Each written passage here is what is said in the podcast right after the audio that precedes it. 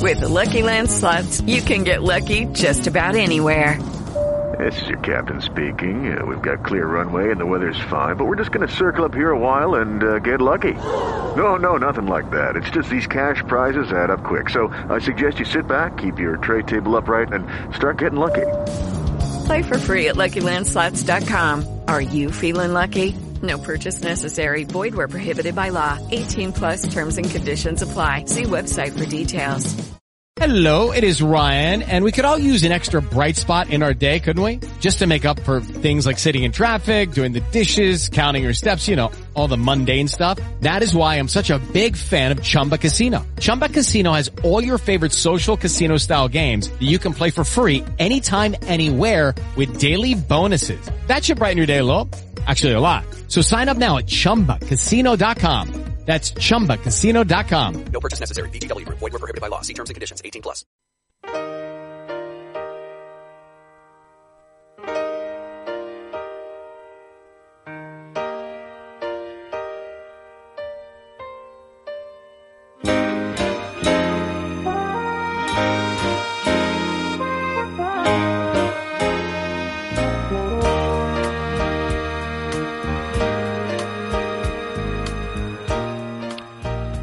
Buenas noches, queridos amigos, barra amigas, barra amigues. Y muchas barras. Pero bueno, si las barras son con un buen jamón de jabugo, tampoco está mal. ¿eh? ¿Te parece? Bueno, pues esta noche, enos aquí, de nuevo, con mi, mi, mi Marián Gómez Amanillo. Digo mi porque como estamos ya. juntos que la puñeta. Ya estoy empezando a ser de muchos, cual- ¿eh? Me estoy día- mosqueando. cualquier día- mira, más vale darse. No está generosa. Ma- Marián Gómez Amanillo, doña María Bayón, también conocida, muy conocida en la casa.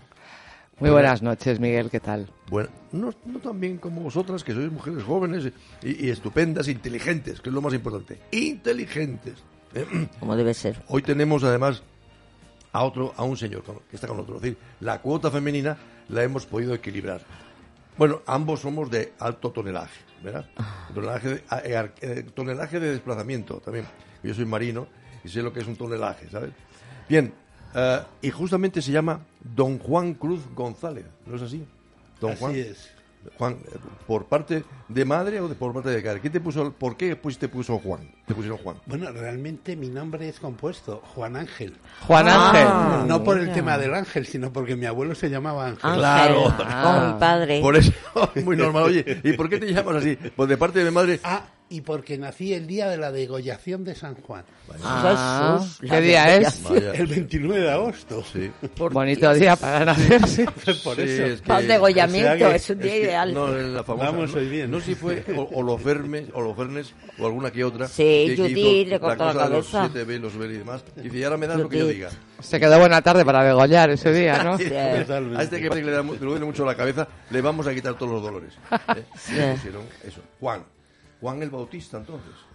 Pues sí, me quedo con También. Eso es. Que, Mejor. ta- que también acabó malamente. Todos. Juan Cruz. Juan Cruz. Juan Cruz. Bueno, pero Juan Cruz no va a acabar No, malamente. Juan Cruz no. Porque además Está muy bien. es un expertazo en psicología clínica, ¿no es así? Eres Bueno. psicólogo clínico.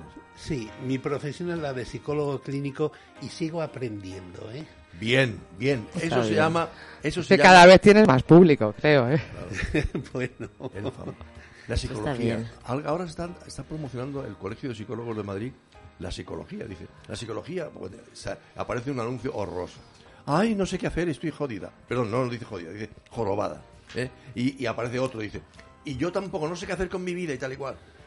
Y, y por no oírlo, dice, "Shh, hay, una, hay profesionales que se pueden encargar de ayudarte.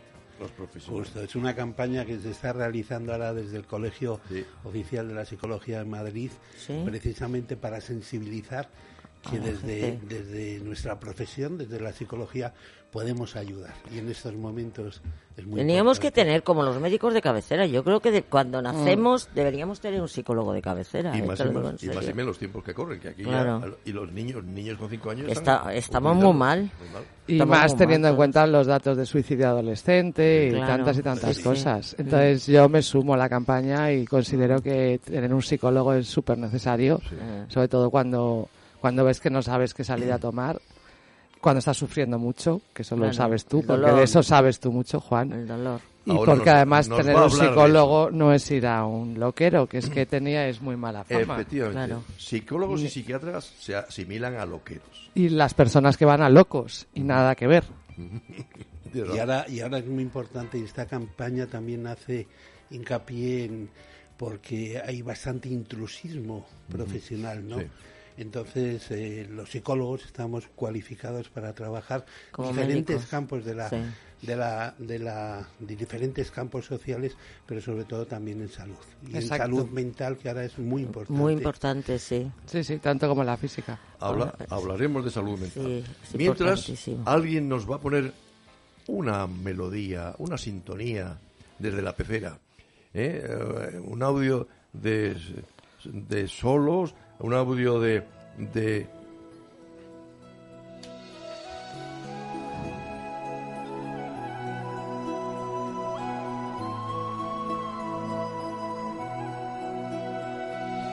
Every night in my dreams, exacto.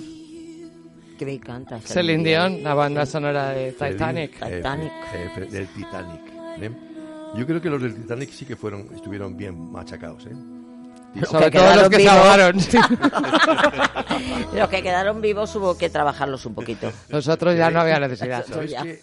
Ese, tema, eh, por supuesto, es curioso que el Titanic, que, que decían insumergible Sí. y toda la pesca, estaba muy mal diseñado. Es decir, tenía una serie de, de- de, eh, mamparos anticolisión o anti-inundación. Pero los mamparos llegaban a una altura, hasta entre una cubierta y otra, a una altura. Con lo cual, si un mamparo se inundaba y sobrepasaba la altura del mamparo, pasaba a la otra, a la otra, y es lo que le pasó. Eh, aparte de que, en su momento, tanto lujo y tanta historia, los serviolas, porque en aquella época se usaban serviolas, los radares estaban muy todavía... El Que es una serviola. Serviola es el vigilante que se sube a la cofa o al Ah, el carajo. que se sube allá arriba como... Eso que se al carajo. ¿Sabéis que es un sitio que se llama carajo? Ah. Por eso cuando alguien dice a mí, al carajo. me importa un carajo. O vete ¿eh? al carajo.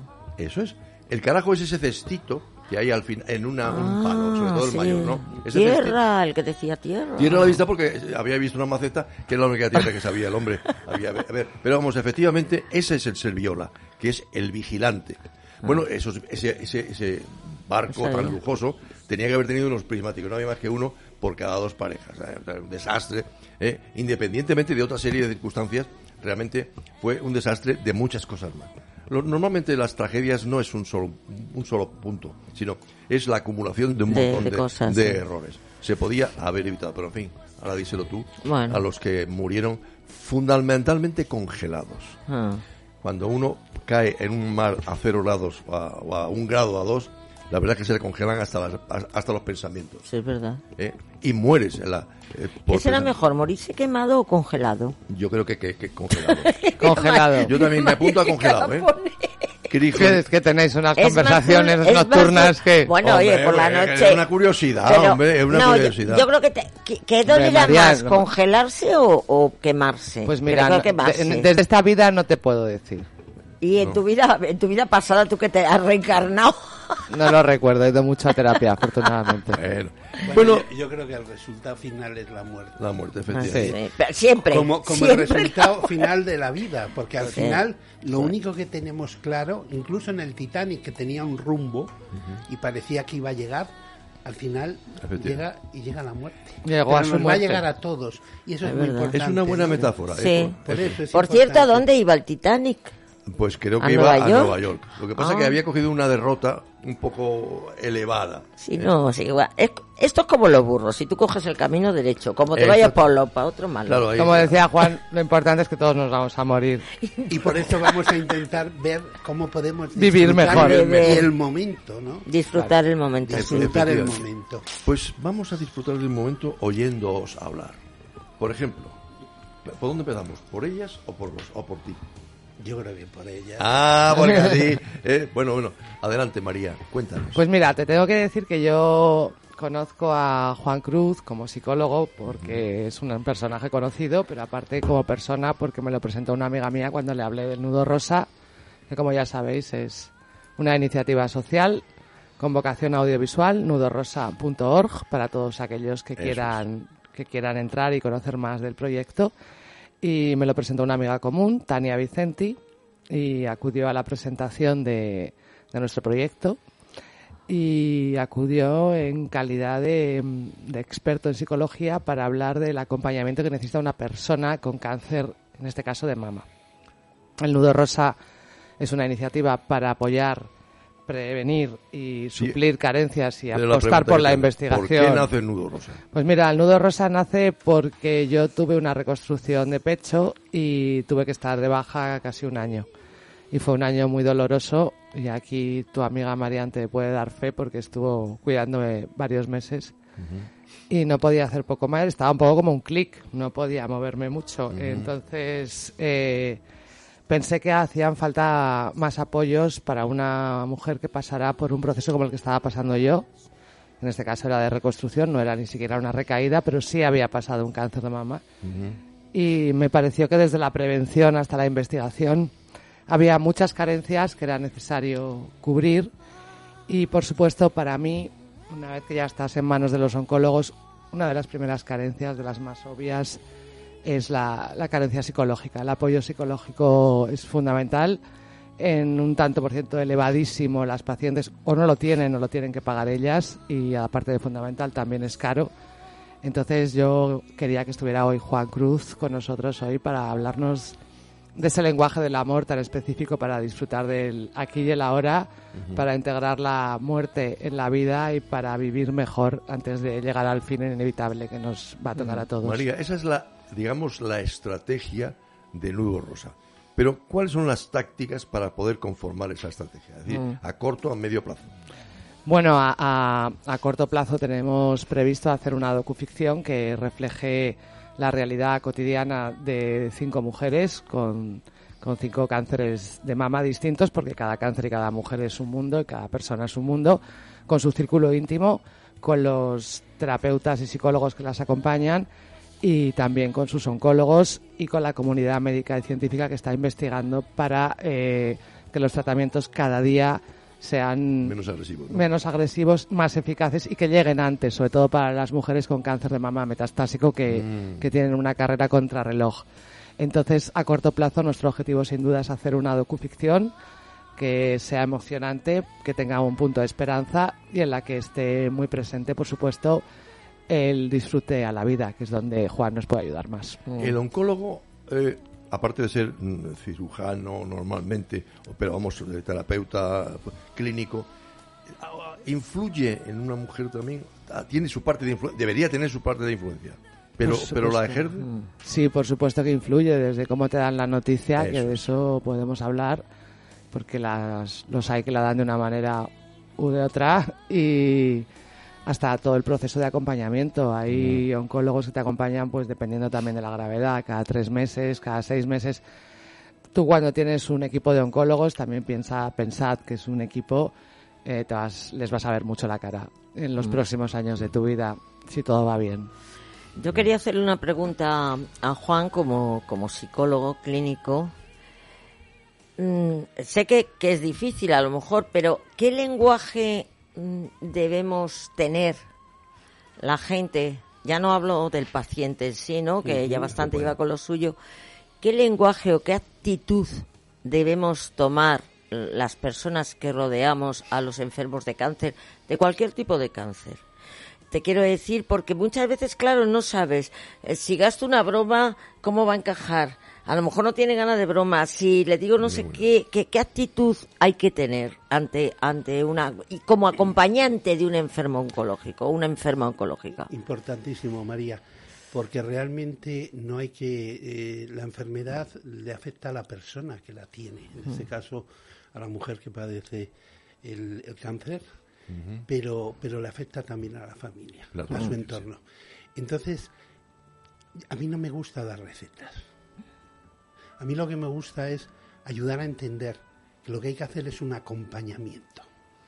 Un acompañamiento como el que hacemos en cualquier proceso de la vida. Pero sobre todo algo importantísimo, que sea la persona la que nos lleve. Que sea la persona... Sí, escucharla. eh, a la- poderla justo un acompañamiento emocional un acompañamiento emocional mutuo no Mm, que, que, que, que la persona nos guíe porque es la que sabe lo que está ocurriendo y que sepamos estar ahí.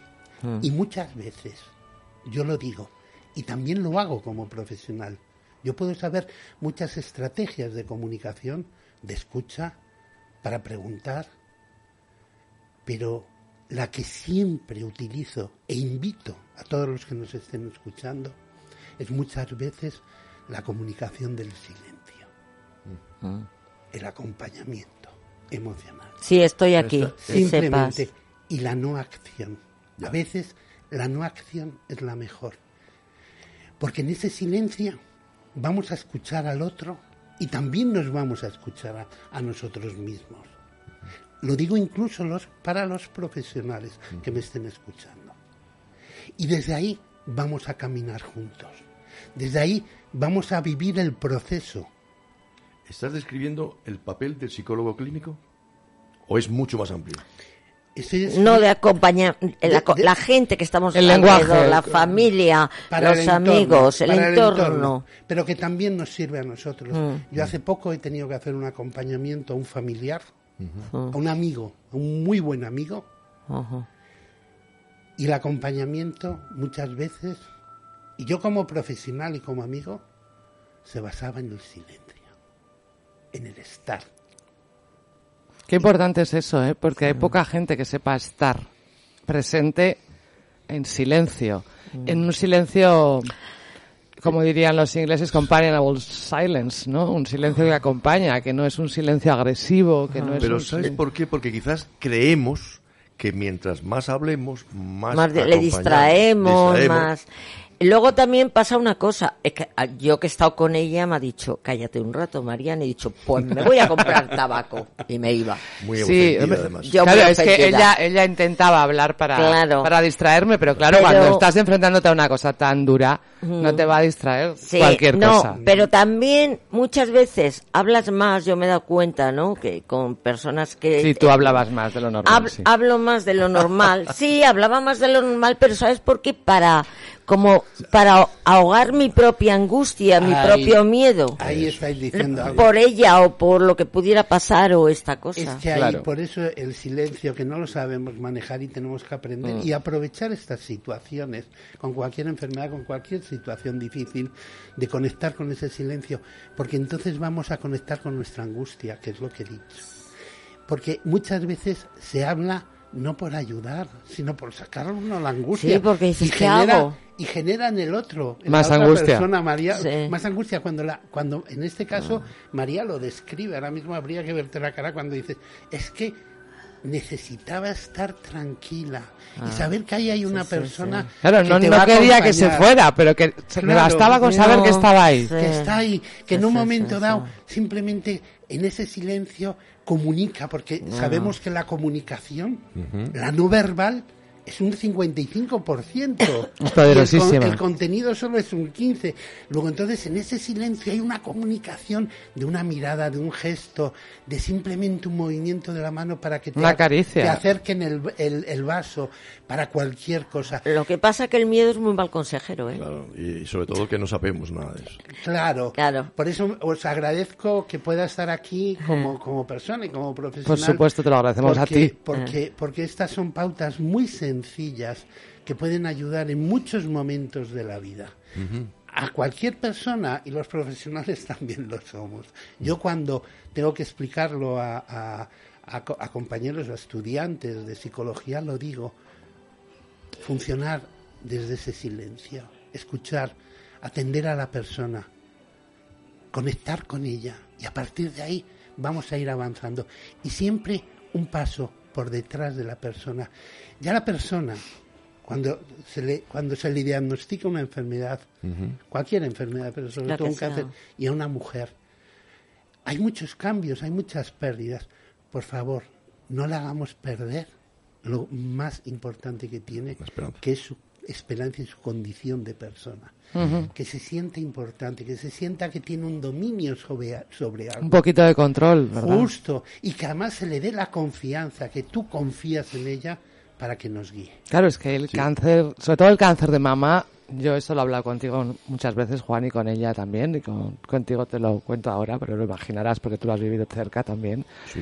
es un cáncer muy mutilante para una mujer. Sí. Entonces los cambios, por empezar a nivel físico y a nivel sexual y a nivel autoestima, son, son serios y, y pueden llegar a dañar mucho eh, eh, la psique y, el- y la salud mental. Y en esos momentos, pues a lo mejor no necesitas que te digan todo va a ir bien, necesitas lo que tú dices, que te miren a los ojos, que te acaricien la mano y que estén ahí. Y, y también reírte, ¿eh? yo te digo, para mí la risa ha sido fundamental en, en todo Pero- este proceso, sobre todo contigo. que Y me he reído mucho. Pero. María, fíjate, eh, el, perdóname, perdóname, no ibas a decir. Y, y a partir de ahí empezar a actuar, empezar a hablar, empezar Claro, a después de esa escucha activa- empezar a apoyar. Ya, pero te pasa como cuando vas a un duelo, cuando alguien ha fallecido.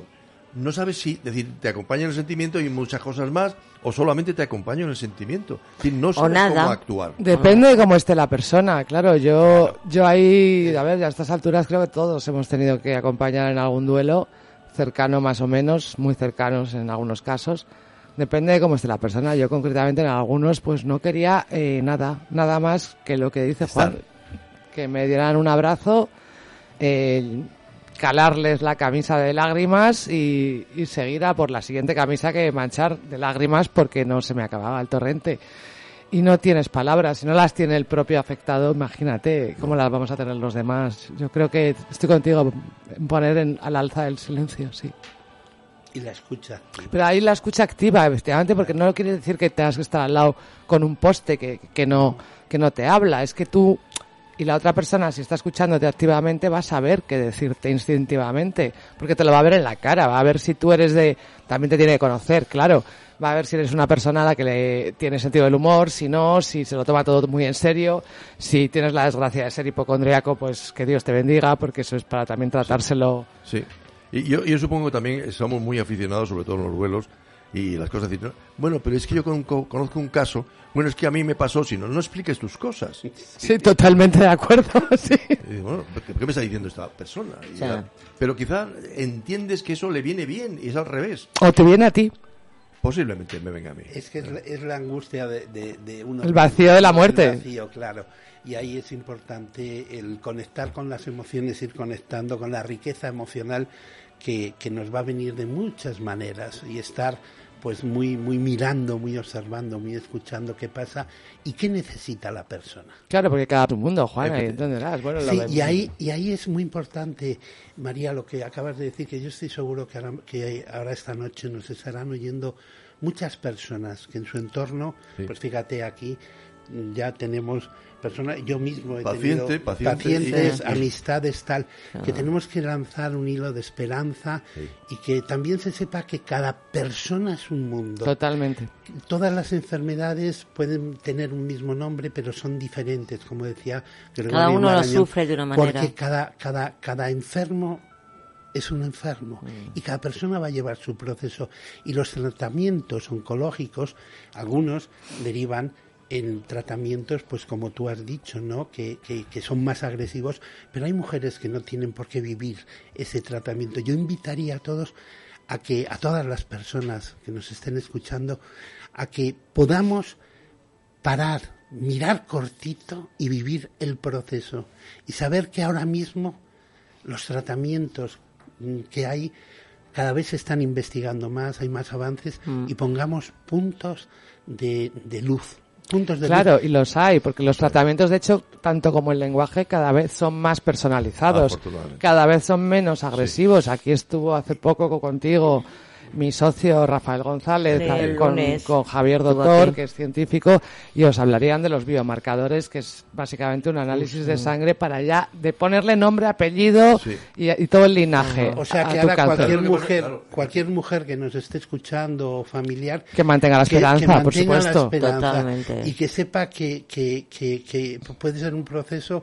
que vaya de una manera, pero que va, si, por eso, si está bien acompañado por un profesional, por el oncólogo, por su ginecólogo, por los especialistas y con el apoyo psicológico, es un proceso que, que se puede se puede llevar hacia adelante y que hay muchas personas que ahora mismo, gracias a Dios, pues, pues están- Salen adelante. Pues hombre, un 85% hay que Por decir. eso, Pues que hay que ponerle un poco de Y alegría que luego, a esto y que también. luego sí. si hay tratamientos más agresivos, como tú, tú has planteado y has dicho la reconstrucción de pecho y tal, que tenemos unos mecanismos maravillosos de adaptación que Hombre. nos vamos a poder adaptar. Yo ahora no sé ni cómo pasé por ello y bueno, aquí está Marian que fue testiga, pero testiga propia, pero vamos, me- incluso me reía mucho, eh, creo recordar. Y eso que reírme era un dolor porque A mí me dio por hablar y pasar la mopa. A- Que a cada uno ya por una cosa. cada uno con su neura. Pues a mí me dio mucho por reírme y eso que reírme me venía muy mal porque estaba abierta en canal, claro, entonces no, no tenía gracia. Pero, pero es que reírme para mí siempre ha sido una terapia en todos los problemas que he tenido en la vida. Y en este no podía ser de otra manera. El humor para mí es una salida. Es que, es que también es fundamental, o sea, yo creo que tenemos que vivir, tú que eres marino, ¿no? Como los mares, los mares a veces están muy tranquilos muy- y otras veces hay grandes olas. Engañan mucho a ciertos Por mares. eso, pero hay que encontrar esos espacios, esos espacios donde ayudar a normalizar la vida y ponerle el humor. Eh, yo estoy en el grupo de trabajo de humor y optimismo al Colegio de Psicólogos, habiendo estado antes llevando y coordinando el de enfermedades neurodegenerativas y raras. Mm. Pasé al de al de humor, aunque voy muy poco, si me están escuchando los compañeros y las compañeras, voy, voy muy poco porque no, no tengo tiempo y me gustaría estar más, pero estoy viendo lo importante que es utilizar el humor y lo que es la psicología positiva para abordar, igual que ahora mismo se están viendo eh, tratamientos que en, en vez de ser tan agresivos, incluso oncológicos, están, van directamente y van y, y A las células. a las células y a las células las células madre y todo esto desde la psicología positiva también intentamos eso entender el dolor el sufrimiento porque hay que validarlo y aceptarlo y los miedos pero inmediatamente potenciar los recursos y las capacidades resilientes que tiene cada persona Sí, que Sí, se Juan, sorprendería a la pero- pero gente Juan- ¿eh? de la capacidad de resiliencia que tiene. Se sorprendería muchísima ¿A que gente. sí? Lo que pasa es que hay que vivir cada momento. Sí. Si a ti te dicen, por ejemplo, María, mira, hoy estás hablando aquí. Hace, pues cuando empezaste con el proceso, a que, lo- a que no te lo creerías. Pues no, no, no. Y no tú me eres- hubiera creído que estuviera el nudo rosa en marcha, que estuviera aquí hablando de esto, que me pudiera reír. Y tú eres una profesional de los medios. Sí. ¿Qué es lo que ocurre? Que cuando vivimos la vida y vivimos el proceso, la vida nos va fortaleciendo. Pero fíjate, Juan, eh, yo voy, a voy hacer de abogado un poco del diablo. Eh, Alguien me puede decir, sí, sí, sí, sí, muy bien, muy bien, sí, sí, pero a mí me, me duele la muela. Hombre, pero un poco de humor, te duele. Es que a mí es el que me duele la muela. Pero, hombre, un poco positivo. Hay muchas gentes, no puede haber gente reacia a, digamos, a que tú les digas, es importante, pero puede superarlo. No, yo creo que simplemente es cuestión de arrancarle cada día unos minutos al buen humor. No es necesario que sean 24 horas. No, claro. Y también es necesario tener una actitud optimista y si ves que la cosa pues no va, no va a tener solución, eh, saber enfrentar el final. O sea, que estamos hablando de otro tema. Afortunadamente en el cáncer de mama se cura en una amplia mayoría. Pero, y hay días buenos y hay días malos, pero es lo que decía Juan, primero tienes que atravesar, hacer el dolor tuyo, atravesarlo, eh, hacerte muy amiga del miedo y de la soledad, Claro, vamos a ver. para eh, poder disfrutar de los minutos que estás despojada de esa losa. Pero todo esto lleva un proceso. Vivimos Sí. en la sociedad donde estamos acostumbrados a que hoy queremos una cosa y mañana la tenemos. Y los procesos de enfermedad y de la vida no Son así. largos. No, no. llevan su proceso y le llamamos por eso procesos de adaptación.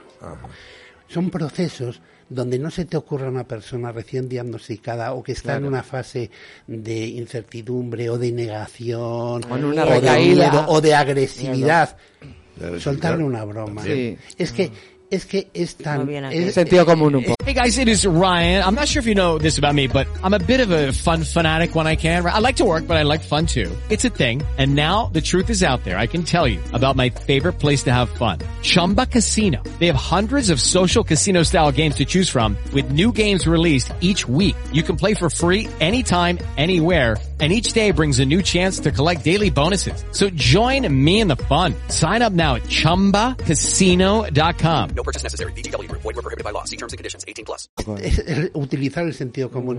Pero si tú por eso conoces a la persona y la acompañas en el proceso de aceptación y de adaptación al cambio, que está ya muy estudiado y muy valorado, entonces es cuando sí que puedes conectar con el recurso de la propia persona, del humor como recurso, porque tú lo tienes, María. Sí. Pero hay otras personas que no tienen ese recurso. Lo interesante es conectar con qué recurso tiene la persona. Claro, igual, la- oye, a mí me hubiera encantado llorar. Yo, por ejemplo, soy... Muy llorona. cuesta muchísimo llorar, Ah, que te cuesta. muchísimo. A mí me cuesta muchísimo llorar y me da rabia porque sé que, que ha habido una- momentos en los que me hubiera desahogado y me hubiera quedado muy a gusto. Pero no, me da por el humor negro, ¿qué le vamos a hacer? Es que leía Mira, mucho Pero ahora. ves, es que nos haces reír a todos. Claro, yo os voy a hacer una pregunta y os lo voy a hacer además a los tres. ¿Ah, sí? Eh, sí, Oh. para que, Que sea cada faci- uno... que cada sea uno- facilita, no, que sea Parece facilita. sencilla, pero no tanto. Eh, ¿El amor cura? Sí, Mira, muy buena pregunta. sí. Yo creo que es lo que más cura. A ver, ir contestando. No, no estoy tan... Bueno, primero tú, que eres el que sabes de estas cosas. El amor es lo que une lo negro y lo, lo blanco y lo negro de la vida. El amor. El amor cura. Voy a poner un ejemplo. Yo he trabajado muchísimo con la con los pacientes de esclerosis lateral amiotrófica, la ELA, y cuando no se conocía, cuando no había, mi- en mi profesión muy pocos psicólogos estábamos metidos en ella. Recuerdo a uno de los grandes investigadores eh, un médico muy conocido, que cuando le preguntaron, ¿y usted si tuviese la ELA, qué le haría vivir y tirar para adelante? Y dijo, sentirme querido. Todos venimos al mundo necesitando amor. Nacemos con amor, tendremos que vivir con amor y cuando nos vayamos, esperemos Deberíamos que irnos con amor. Nos vayamos con amor. Y sobre todo no un amor desde fuera, un amor también en uno mismo, Un amor hacia uno mismo, por supuesto. por supuesto. Y ahí entonces es donde tiene ese efecto tal vez, no sé si curativo, pero desde luego de vivir la vida de otra No, manera. es que, hombre, os he hecho esta pregunta. A ver, el amor ver, a cura, María. ¿por qué nos ha hecho- te- pues, si te Sí. puede curar No, un no. oncólogo, pero, pero, pero hay muchos factores en la curación de un cáncer. En... Momento. A ver, que, que se... Claro, es que no me dejáis Desnúdate, contestar. mía. No, escucha, no, yo es que eh, esta pregunta también ha sido porque yo me Sí, acuerdo a de, a de traición. pequeña, no, a traición no, de pequeña, que eso no lo han hecho a todos lo de Sara Sara culito Sara, de rana, esa- eso, de toda la vida. Sí, sí, Muy pequeña yo- eras tú. muy- pero muy pequeña, porque yo no, no me lo he creído mucho eso, pero bueno, pero muy pequeña. Y yo me acuerdo de mi abuela un día yo le decía, pero ¿por qué mm, te caes y llegas y dices, sana, sana, culito de rana, si no sana soy, sana no mañana? Y me decía, porque te quiero mucho y eso te cura. Bueno, eh, a ver, es que el amor, claro, el amor lo que te dice quiero Juan, mucho, mi abuela querido. me lo decía, te quiero mucho y por eso te vas a curar. No se te iba a cerrar la herida, pero te No, vas a sentir bueno, mejor. Claro, claro, claro. Claro, pues a ver, no, no, no te puede curar un cáncer a lo mejor, pero te puede hacer pasar el resto de tu vida muy feliz. Para mí es un motor poderosísimo. El amor, poderosísimo. Sentirte querido. No solo acompañado, sentirte querido, sentirte especial para una No persona. hay que ser Recuerdo- muy especial recuerdo- para ser acompañar, porque ves a una persona sufriendo, ves que no puedes hacer nada más que pasarle la mano y decirle tal y cual, y dices, bueno, pero eh, eh, yo soy capaz, soy incapaz de transmitir esa, esa sensación de acompañamiento. ¿Eso cómo se puede? Habría que tratar posiblemente al, a la familia, al entorno del, del, de- del enfermo, supongo. Que- Sí, re- creo que sí. Más que nada. Hombre, hay mucho tarugo suelto por ahí, tanto en el entorno como en la familia, también te digo, ¿eh? Porque el desconocimiento abunda y hay, hay ocasiones para todo. Pero yo creo que la primera pista la ha dado Juan di- diciendo que hay que conocer al paciente. Y a partir de ahí, a partir de ese paciente, esto es como un rompecabezas, ir buscando cuáles son sus apoyos. Y equivocarte Y- y muchas y veces, luego- pero y luego- rectificar. Preguntar qué puedo hacer por ti. Si es que la pregunta también vale. Claro. Y Miguel, lo que dices, en una familia, cada persona va a vivir la enfermedad desde un ángulo. Y tendrá un papel. Entonces va a tener un rol, primero que eh, eso es lo primero que también cambian los roles. Eso sería un tema para un día. Para otro día hablarlo, sí. Pero, pero hay algo muy importante que hay que entender, que cada persona y miembro familiar va a tener un, un proceso de adaptación. Entonces uno puede estar en el momento de la negación, de la negación eh, adaptativa, que es esa negación donde no, no, a mí no me va a pasar nada, no me pasa nada, pero sigo yendo a tratamientos y sigo tal. Entonces es una, nega- es una negación como alguien que se está ahogando, pero tiene por lo menos un respiradero y hay que dejarle, ¿no? Pero otro puede estar en la fase agresiva. Sí. Y el otro puede estar en una fase eh, Depresiva. depresi- triste, de tristeza depresiva. Entonces, ¿qué ocurre? Que por eso es muy importante esa comunicación emocional, que Sí. es lo que nos va a Pero fíjate, yo incido mucho en el familiar o el que está cercano porque dice que muchas veces he oído a una madre, por ejemplo, que tiene un hijo o una hija con problemas de alcohol o de adicción. ¿Por qué me ha tocado a mí esta cruz? ¿Por qué? ¿Por qué? Es que es injusto, la palabra que he oído, es injusto. Como si fuera, como si una enfermedad Hombre, yo creo que eso siempre se pregunta, ¿eh? Se Hombre, yo creo que igual la madre tiene mucho por lo que responder también, ¿eh? Mm. Probablemente la madre y toda la historia de la familia detrás. Eso hay una fa- hay un momento que es la culpa, el sentimiento de culpa y que se va a buscar responsabilidades fuera. Fuera. y también tiene que ver con la rabia. Son las emociones que se Básicas. están, se están moviendo ahí y hay que entenderlas y hay que conocerlas. Pero es que yo no sé si, si entiende que el amor es una emoción. Bueno, pues yo ya después Esa de lo- pregunta, Miguel, se la, se después- la has devuelto tú ahora, ¿eh? Después del otro día ya dejé clara mi postura. Ah, sí. 15 días, Sí. es una emoción Pues que no le creo, Fíjate, amor, fíjate, yo sí Miguel, creo, yo fíjate. creo. Claro que hay que creer en Fíjate, el amor. Miguel, que, que a mí me da la sensación que, aunque hablaba mucho en el proceso de María, cuando estabas en pleno proceso... eh, En plena cicatrización, en plena sí. cicatrización, y aunque hablaba mucho... Es que hacía y- mucho calor también, ¿eh? y, y intervenía mucho y tal, yo creo que María captaba el amor que Marían le transmitía. Por Y supuesto eso que es lo sí. importante. Por supuesto, y porque Esa además. es. Por eso le podía decir, cállate un poquito. Entonces, no nos tenemos que Sí, sentir culpables. No, no, no. Yo porque- me daba cuenta que a veces hablaba por no llorar, por no echarme a llorar, porque digo, si me echo a llorar, va a pensar, joder, está que viene aquí, y- y ay, aquí- perdón, por ayudar o por esto o por lo otro, y, y está aquí Y como... aquí, aquí voy a lanzar una sonda a cualquier persona que nos escuche esta noche. Y es que no hemos venido a este mundo sabiendo. No. Cuando- Cuando hay una enfermedad Sí. así es cuando vamos a ir aprendiendo. Y lo importante es que haya ese amor. Cuando hay ese amor va a haber cuidados, va a haber capacidad de adaptación, va a haber, vamos a superar. Va a haber respeto. cosas, va a haber respeto y vas a entender al otro aunque le digas, cállate por favor. Cinco minutos. Por Dios, por Dios. Yo me iba, una puñetera yo vez. me iba. Oye, Toda indignada se ¿Qué- iba, eso sí. es? Se iba indignadísima. Pues me voy. y A ver, me voy iba para 20 minutos, Claro. luego volví. enseguida. Te he comprado unas gambitas. Juan, ¿qué es el, el, el modelo Tavistock? Yo he leído en tu currículum o algo así, eres, ¿hay un modelo Tavistock o no existe? Me lo he inventado. Sí, sí, sí, de consultoría Tavistock. Eso Sí. es. Yo tengo una formación, mi formación ha sido dinámica, analítica, aunque la verdad es que trabajo ahora, como digo, como arguiñano, que ya utilizas todas las técnicas Y que has aprendido a lo largo de la vida y sabes utilizar en cada momento. su- su- y el, el modelo Tavistock precisamente viene de Londres, de la clínica Tavistock, ¿eh? que de, de grandes psiquiatras, de profesionales, de profesionales de la salud que crearon un modelo de tipo dinámico psicoanalítico para la consultoría y que se utilizó mucho incluso para la guerra, para las situaciones de conflictos, para muchas situaciones. Ajá. Y yo he tenido la suerte de tener una formación que la, la tuve con, con el modelo de consultoría Tavistock, No que es que ayudar a pensar, ayudar a mirar, Sí, sí. más allá de la superficie. Ya. ¿No tiene nada que ver con eh, ser un psicoconsultor del optimismo? Bueno, sí. Qué bonito. Qué bonito, Juan. Es que, Eso. que Juan hace muchas cosas. Sí. Es como Arguiñano. Tiene desde el primero al postre. Ya. Tiene Bueno. mucho perejil. Eso, eso yo, yo me voy adaptando. Yo le digo a todos los pacientes y a las personas y en mi propio entorno, y he tenido que hablar con, con familiares que tienen situaciones difíciles, que tenemos que adaptarnos a la vida. Mm.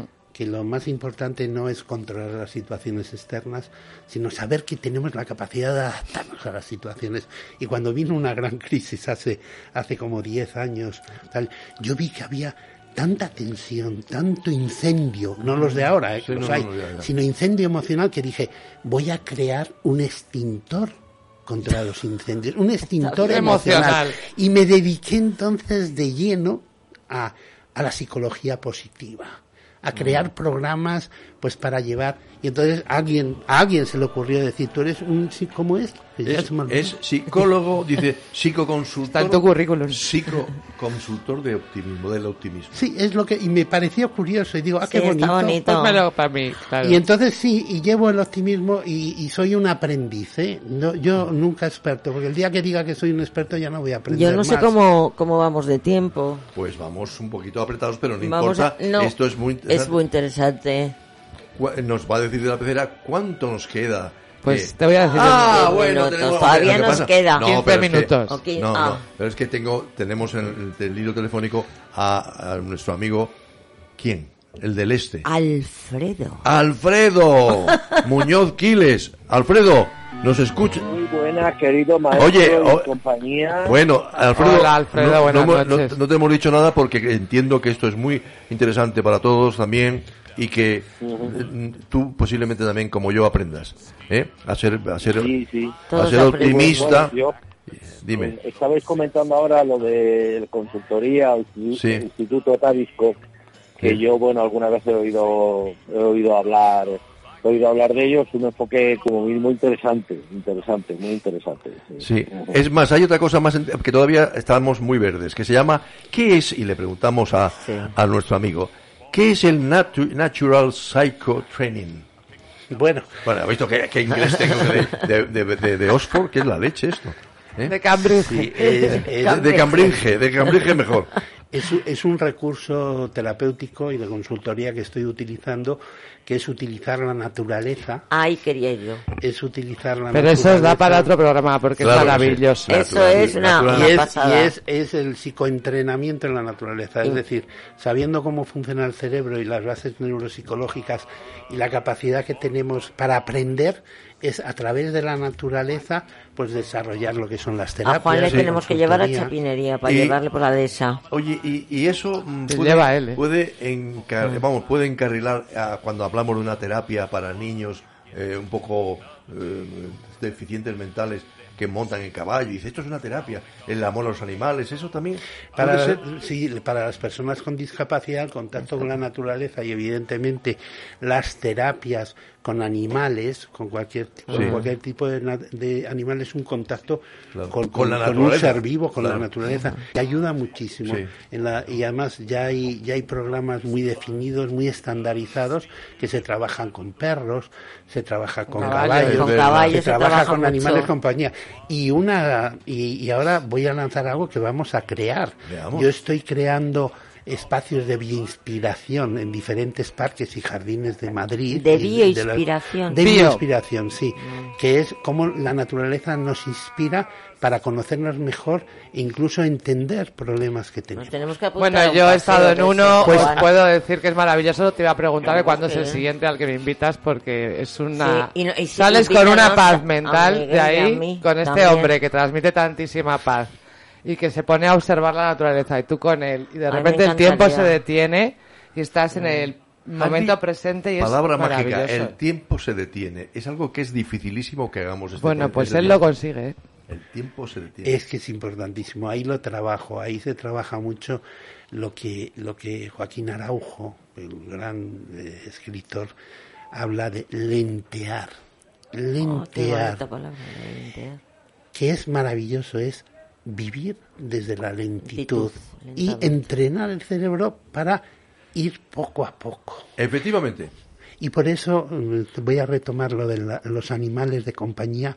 Se está creando un programa precioso que es plantas de compañía para personas Ah, mayores. Bien, Fantástico. fantástico. ¿eh? Que se va a Por crear eso te he puesto yo hoy la planta desde de el aula de educación. Gracias por llamarme persona mayor, Marian. Yo también te quiero y te aprecio, querida. Te quedan muchos años de aguantarme. Bueno, bueno. No, porque ya ya me queda está. poca vida. Eh, eh, Chao. Que te queda poca vida. Muy poca. Tienes que seguir dando mucho la paliza a mucha gente, hija mía. No lo dudes, Miguel, no lo dudes.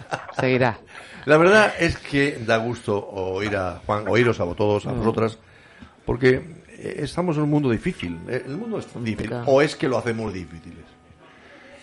Yo creo que lo complicamos más. Pero de toda la vida, ¿eh? Bueno, pues- Lo llevamos complicando millones y millones Sí, de años. de- de- o, sea que, o sea, una práctica de- tenemos en complicar el mundo, que vamos. eh, Empezó el, el Homo erectus ya complicándose la vida. Ya te de momento, pues casándose, eh, haciendo Acabamos. Para empezar, dejando de gatear.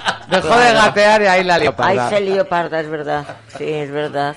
Sí, Pues mira, dicen que los terribles dolores de parto en la mujer es por ser bípida. O sea que si fuera, por ejemplo, como un perro un de cuatro patas, sí. que siguiéramos andando a cuatro patas, no tendríamos las complicaciones en los partos Sí. que tenemos las mujeres. Es un, un, Mm, un bueno, peaje que hemos pagado por andar sobre las Posiblemente, piernas. posiblemente el suelo pélvico y demás Ah. cosas sean. Sí, sí, sí, no, no, no. En dolores Eso cervicales sí. también puede También, ser por eso. También, también, también, también. también. Bueno, y os- si os parece, vamos a, a seguir hablando, o mejor dicho, a empezar a hablar Con Alfredo, con Alfredo Muñoz hablar. Quiles. Alfredo, ¿cómo andas? ¿Te has dormido a estas, a estas horas o qué?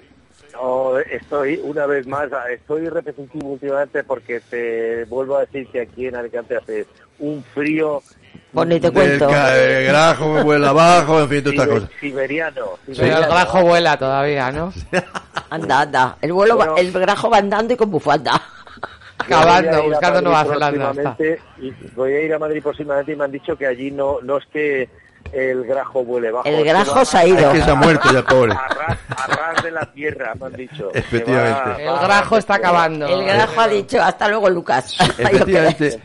Eh, eh, Alfredo, mm, hay, una, hay un montón de temas que tenemos pendientes. Por ejemplo, eh, hay, ahora que hablamos de, de mucha socialización, sobre todo en el caso de, de padecer una enfermedad, eh, ¿podríamos hablar un poco del apoyo del entorno en la búsqueda de un empleo? ¿Es importante el apoyo del entorno? ¿Por qué te digo esto? Porque eh, recuerdo hace muchos años que escribí un libro sobre empleo y desempleo y hablaba de los casos donde una persona, en aquella época, con 40 años, eran ya ancianos, eh, eh, y de pronto se quedaba sin empleo y seguía fingiendo que iba a la empresa, a la, o sea, a su Ah, familia sí. durante Eso- un mes no se enteraba de la cosa, ¿eh? no quería saber, salía con su cartera, Maletín. maletín y tal y cual, Al hasta parque. que ya no decía- es más, seguía pagando la cuota del club que en aquel momento había estado. Entonces, le costaba decir, es que he fracasado. Él, se- él o ella se sentía como un fracasado.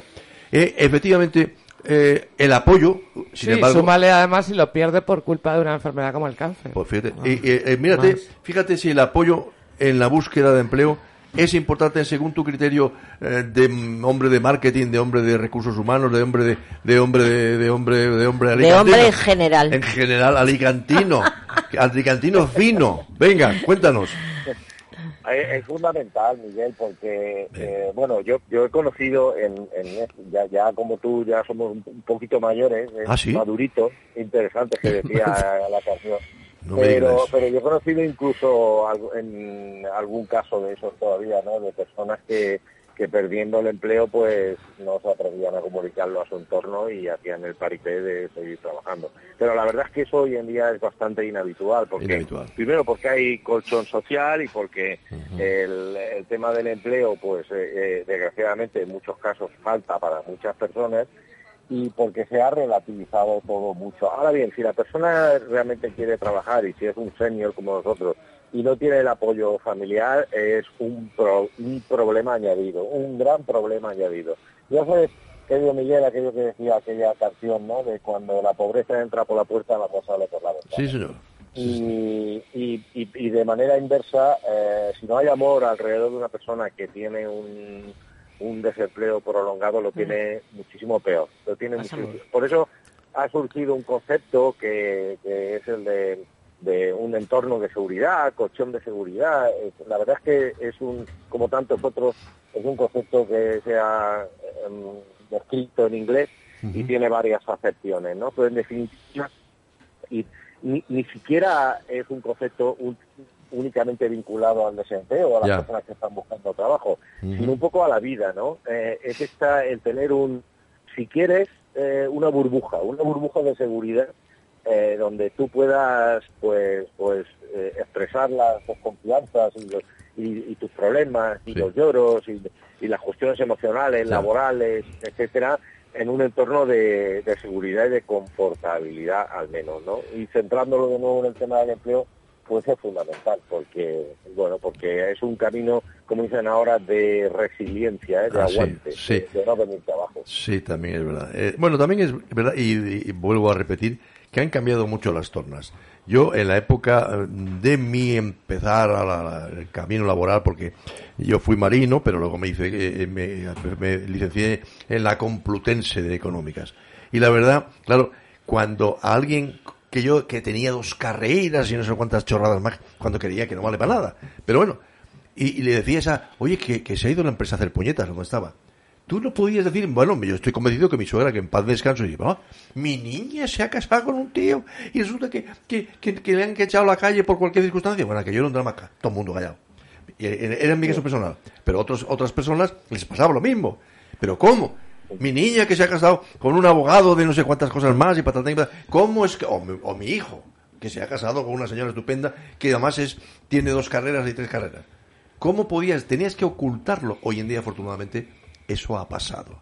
Sí, ya no Pero, hay que entre otras ocultarlo. cosas- entre otras cosas, Miguel, porque hoy en día el tener una formación universitaria, no me atrevo a decir de Pues sí, no- no lo diga, ¿no? porque, porque universitaria de alto nivel y más de- después de lo que hemos visto hace Sí. pocos días, no tiene Ah, por qué significar lo mismo. ¿eh?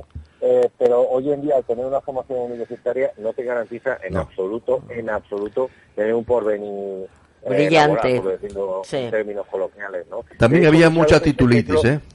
Claro, de hecho lo- muchas veces es lo contrario, porque claro, em, a- antes tú sabes, yo recuerdo cuando era niño aquel programa que se llamaba Con- Crónicas de un pueblo, que tú Ah, te sí. acordarás Ah, también, sí. Miguel.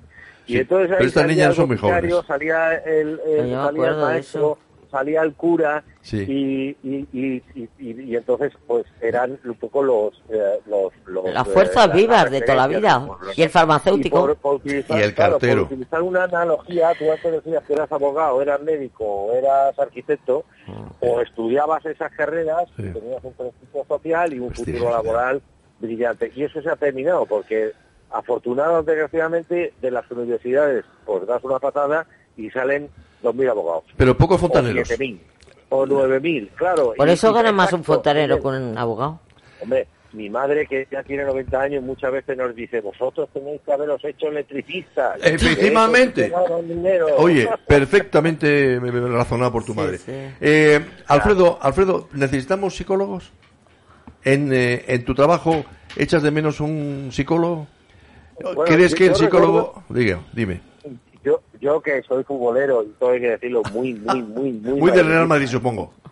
Sí, yo recuerdo que, había un psicólogo, entrenador, un entrenador que se llamaba, se llama Benito Floro, Ah, sí. al que algún periodista que yo admiro, una cosa no quita la otra, eh, denostaba y casi se burlaba de él porque Benito Floro fue Ah. de los primeros que introdujo el psicólogo en el vestuario de fútbol. es ¿eh? verdad, es verdad. Y, y- y bueno, yo eh, em, ahora un niño mm, que iba a decir suspende, pero como ya no suspenden, porque da igual lo que estudien, que aprueban igual, eh, pero por un quítame haya unas pajas que decimos, pues lo mandamos al psicólogo y ya no te cuento a, a los mayores. Es ¿eh? Yo mismo yo mismo he hecho uso de los servicios de distintos momentos de mi vida de profesional de la psicología porque lo he creído necesitar o lo he Ah. necesitado Sí. y la verdad que me han ayudado muchísimo. Mucho, es verdad. Igual que a ti se te rompe una cañería y vas y buscas un fontanero, Claro. pues si tú no estás emocionalmente estable y, y tener en cuenta que la educación emocional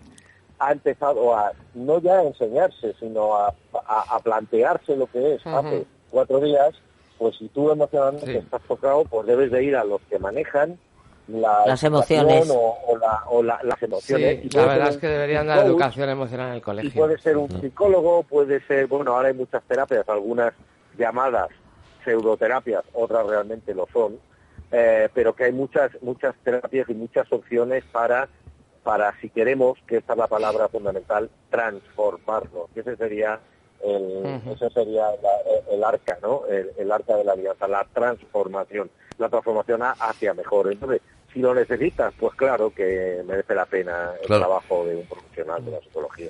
Vamos a decirle a nuestro amigo que diga un titular para porque creo que nos queda muy poquito de tiempo. ¿eh? Ah, bueno, todavía bueno. Dos o en tres minutos esto es un mundo. No Con tres creas, minutos ¿eh? te has muerto, has, has nacido. ¿eh? minutos cambiamos la Cambiamos la vida. Pues vamos entonces a Maestro, hacer... te tienes que comprar un reloj, ¿eh? Te tienes que comprar un reloj. Tienes razón, hijo mío, tienes razón. Ego te absolvo a pecadis tui. Medimos el tiempo en función de lo bien que nos lo estamos pasando. Alfredo. Es verdad. Pues Alfredo, me ha encantado escucharte, aunque no estás aquí, has estado muy cerca Igualmente, gracias. de nosotros. Y, y yo utilizaría como para cerrar, pues una palabra que me ha parecido una frase muy bonita, muy interesante y que encaja no solo en el campo de intervención donde tú estás, que has dicho, que es generemos burbujas de apoyo y seguridad, también Y en el cáncer de mama. Por supuesto, no- Claro que sí. estamos completamente de acuerdo, Alfredo. Eso es lo que pretende ser el nudo rosa, una burbuja de apoyo y de acompañamiento, Eh, porque el, ja- el claro. cáncer genera mucha soledad.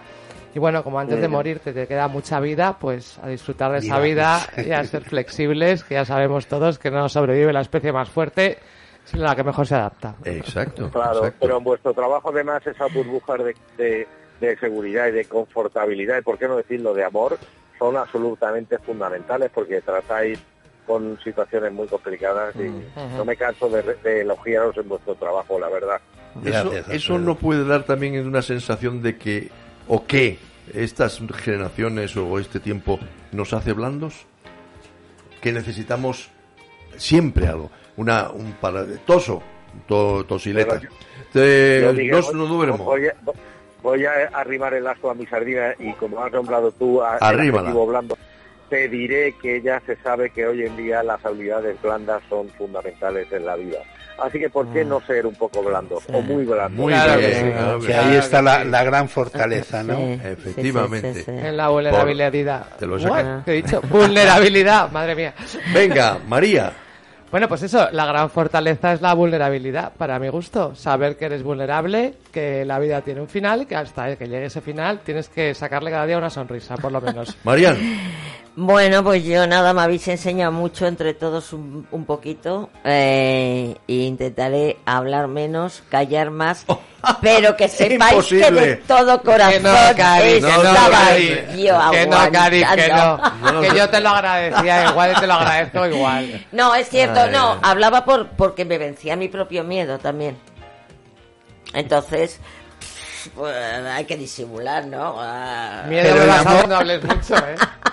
Bueno, pues queridos y queridas amigos y amigas, hemos pasado como siempre una hora demasiado corta. Las horas aquí en esta en esta radio, en este emisor, este programa es de tienen que ser de 45 minutos seguramente, porque me parece muy corta siempre. Eh, sí. ¿Eh? Por lo tanto, os os emplazamos para que tengáis vengáis otra vez otra noche con nosotros.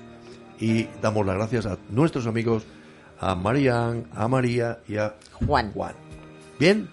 Pues Pues buenas gracias, noches. Miguel, buenas noches. Hasta la próxima. Buenas noches, noches, muchas adiós gracias, a todos, Miguel. buenas noches.